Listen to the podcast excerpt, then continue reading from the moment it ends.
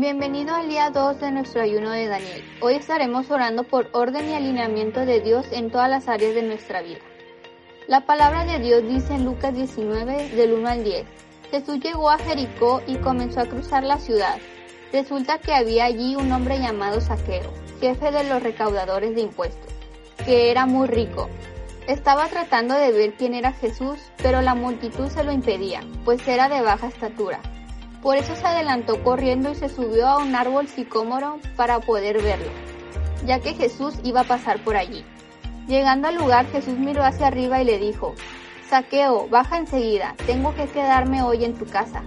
Así que se apresuró a bajar y muy contento recibió a Jesús en su casa.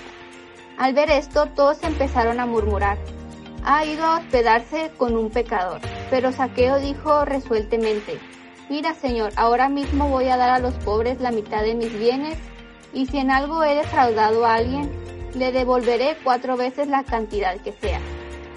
Hoy ha llegado la salvación a esta casa, le dijo Jesús, ya que este también es hijo de Abraham, porque el Hijo del Hombre vino a buscar y a salvar lo que se había perdido. Oremos.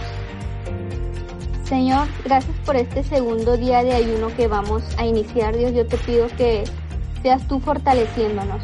Te pedimos que si en algún momento te hemos fallado, Señor, perdónanos.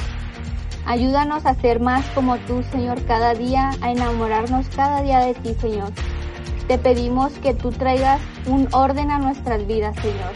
Este, en cada área, en la escuela, en el trabajo, Señor, ayúdanos a ser personas productivas, Señor, personas eficientes para tu gloria y para tu honra.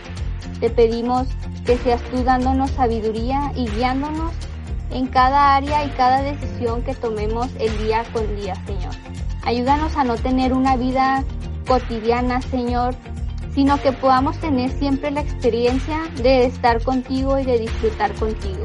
Te lo pedimos esto en el nombre de Jesús. Amén.